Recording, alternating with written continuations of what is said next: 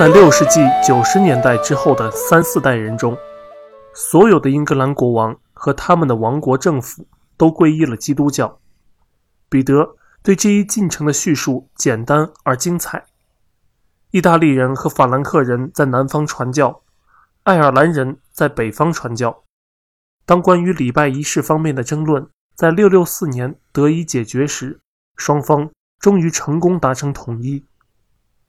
实际情况比起彼得的说法则要复杂得多，也更受制于政治和文化因素。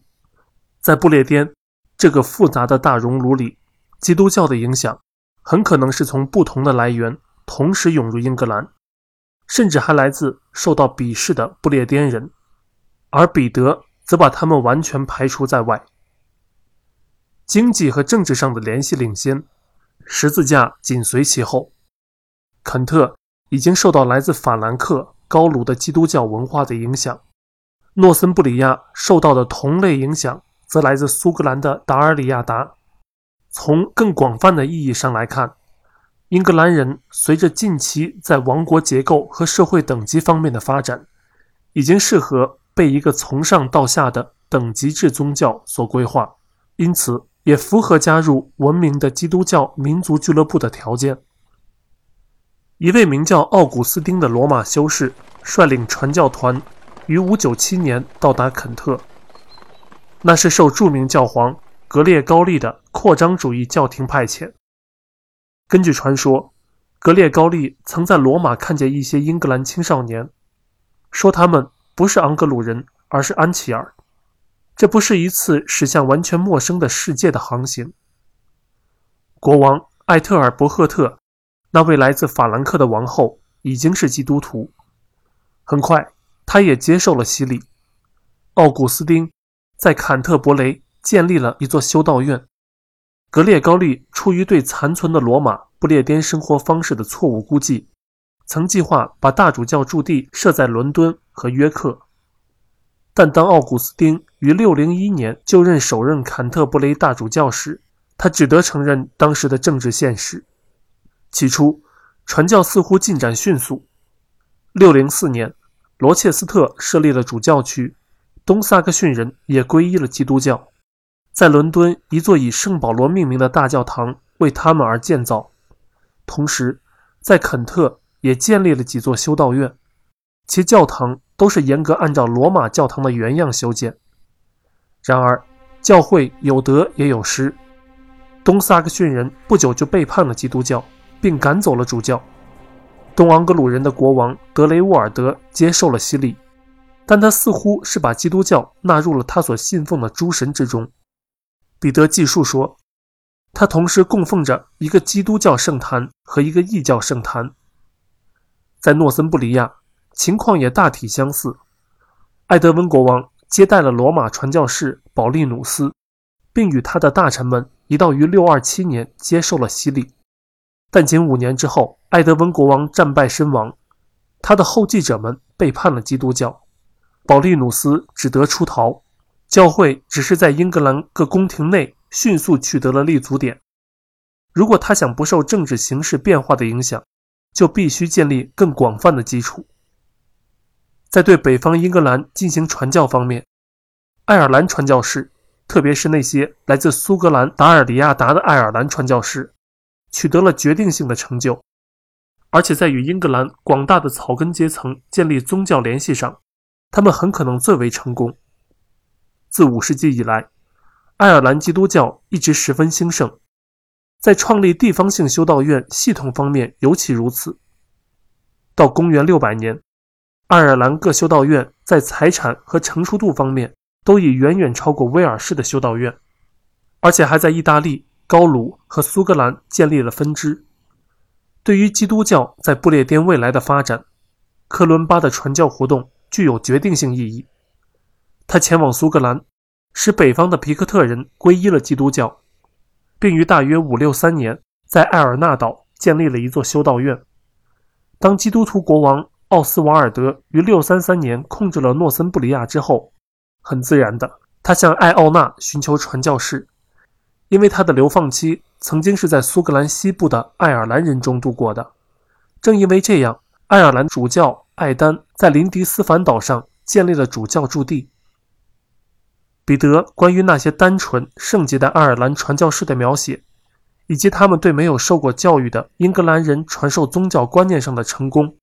一直以来决定着历史学家们的思想。但还有一个更宽广的语境可以帮助我们理解他们的成就。与那些意大利和高卢的传教士不同，他们来自一个与英格兰社会大体相似的、没有城镇、经济低下的部落型武士社会。比起那些具有地中海城市背景的神职人员，他们更易于融入当地的贵族文化，自然也就不足为奇。同样，在那些以亲族为基础的英格兰人看来，比起一位主教在城镇大教堂里官僚式的管理其主教区的罗马模式，修道院作为宗教组织和聚集地的核心单位更符合情理。毕竟，修道院院长如同所有的日耳曼首领一样，是其家庭的父亲。在所有的英格兰王国里，不论他是以何种方式皈依基督教，修道院文化都会在下一个世纪获得令人吃惊的繁荣，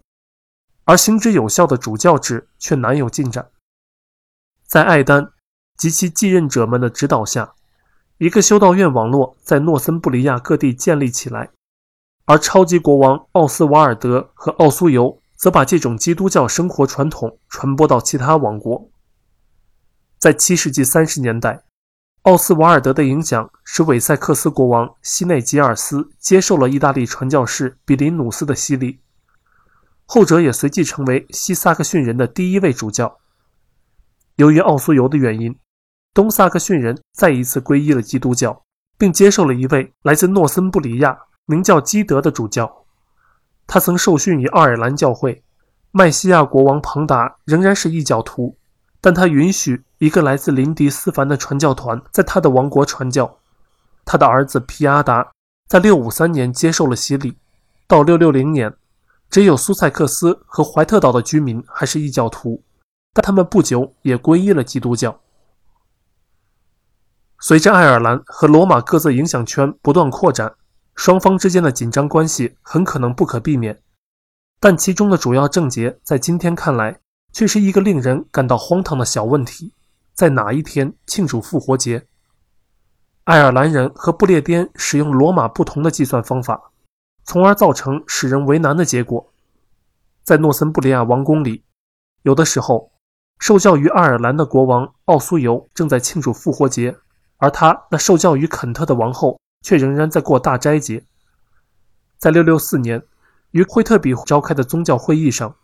诺森布里亚国王奥苏尤做出了有利于罗马一方的决定。自那以后，坚持庆祝爱尔兰复活节的人被日益边缘化。如果说惠特比会议并非像彼得试图使我们相信的，那真的是一个分水岭。礼拜仪式的统一，则肯定是作为各王国之间统一力量的英格兰教会成长过程中重要的一步。即使这样，在七世纪六十年代。教会仍然深受许多问题的困扰，教会组织混乱，主教太少，而且还有些是非正式任命的。其他主教则死于664年一场瘟疫，那使得东萨克逊人又一次叛教。在669年，教皇派去一位新的大主教，名叫西奥多，他是一位来自小亚细亚的杰出学者。在他任职的三十年中，这位曾令人意想不到的候选人。使教区体制合理化。在那之前，教区体制在所有地区都反复无常，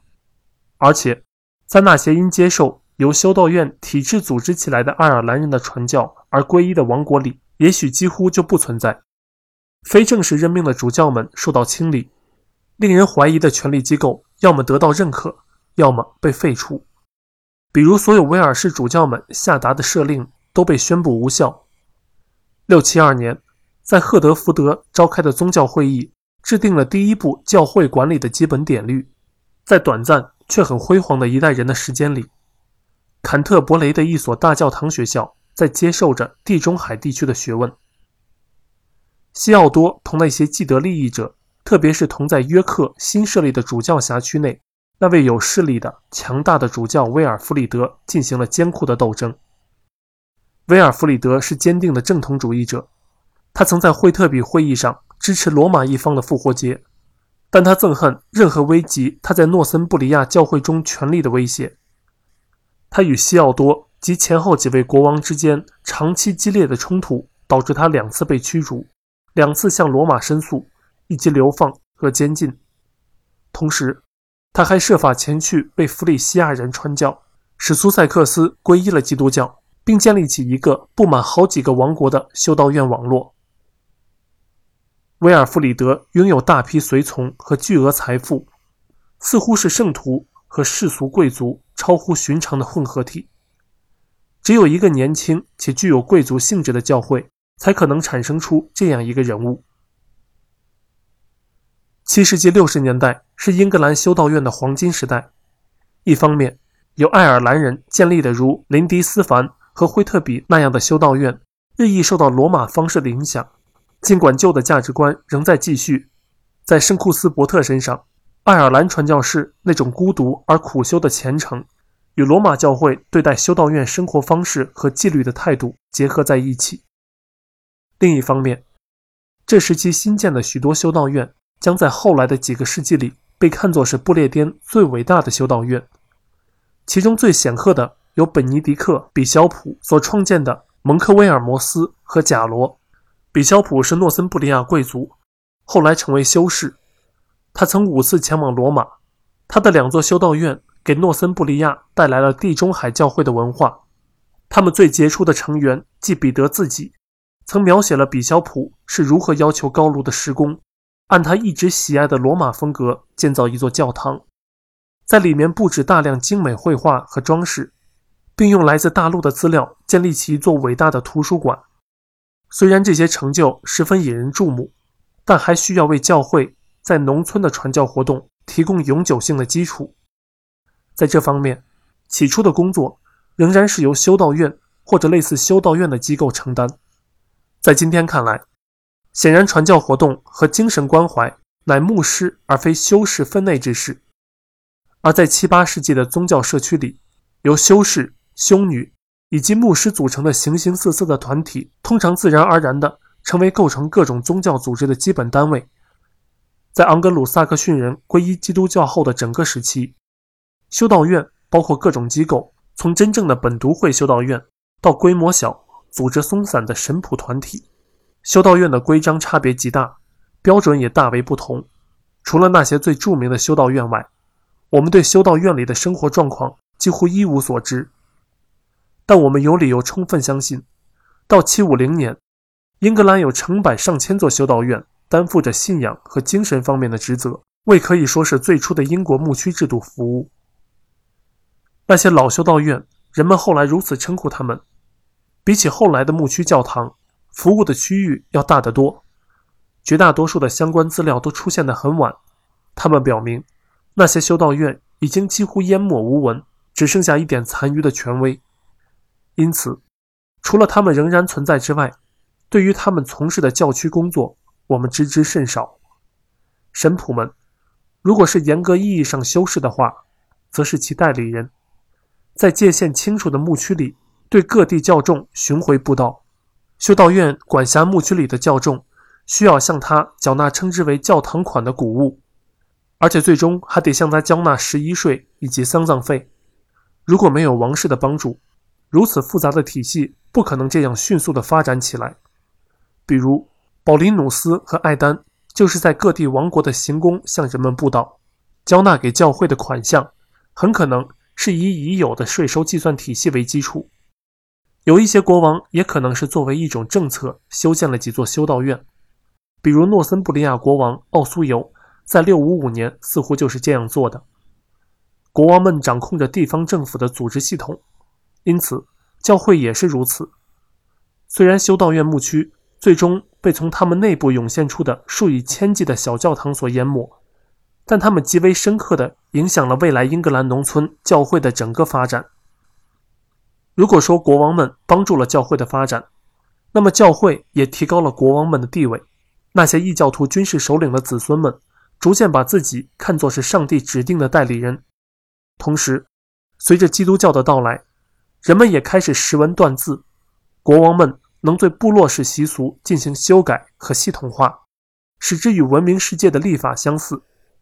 彼得说，肯特国王艾特尔伯赫特按照罗马人的习俗制定其法律，艾特尔伯赫特的法典以及后来肯特和韦塞克斯的七世纪法典，表现出当地传统和大陆舶来品的混合。不论他们在实际运作中是否有效，很明显，制定法典的国王们总想显得十分高明，有如古典模式的法律制定者。随着各王国对来自罗马与高卢的影响越来越开放，王权的性质也产生了变化。对于统治者们而言，维护法律和管理王国内部事务，而不仅仅是打赢战争，开始变得重要。即使是那些七世纪的法典。里面包含大量的罚款和处罚，也表现出令人赞叹的王室权威。随着最早英格兰教堂的出现，我们也开始隐约看见最初英格兰城镇的影子。如果说究竟有多少六世纪的君王把罗马时代留下的城镇和要塞作为长期统治中心，还值得非常怀疑的话，那么七八世纪的国王和主教们无疑十分喜欢把它们作为建造大教堂和修道院的场地。坎特伯雷、约克、温切斯特和伍斯特等大教堂全部是建造在罗马时代的要塞内。六三五年，韦塞克斯的首任主教被赐予地处泰晤河上至多切斯特的罗马要塞来建造他的主教驻地。彼得将该要塞称为一个镇子。建造在被抛弃的废墟之上的教堂和修道院建筑群本身并非城镇，但尽管如此，那个时代最有组织的社区。是大教堂和修道院，手工业者、工匠、仆人和乞丐，全都聚集在他们门前。越来越多的考古研究向我们证明，不论是在罗马城镇内，还是在为数更多的那些并没有英格兰背景的地方，城市生活复苏的最初迹象都是与重要的教堂联系在一起。九世纪后期，在翻译彼得的作品时，人们并非像我们认为的那样。他们把城镇的词组并非译为城镇，而是译为修道院所在地。数十个英格兰城镇都是从修道院和聚集在他们门前的居民点发展而来的。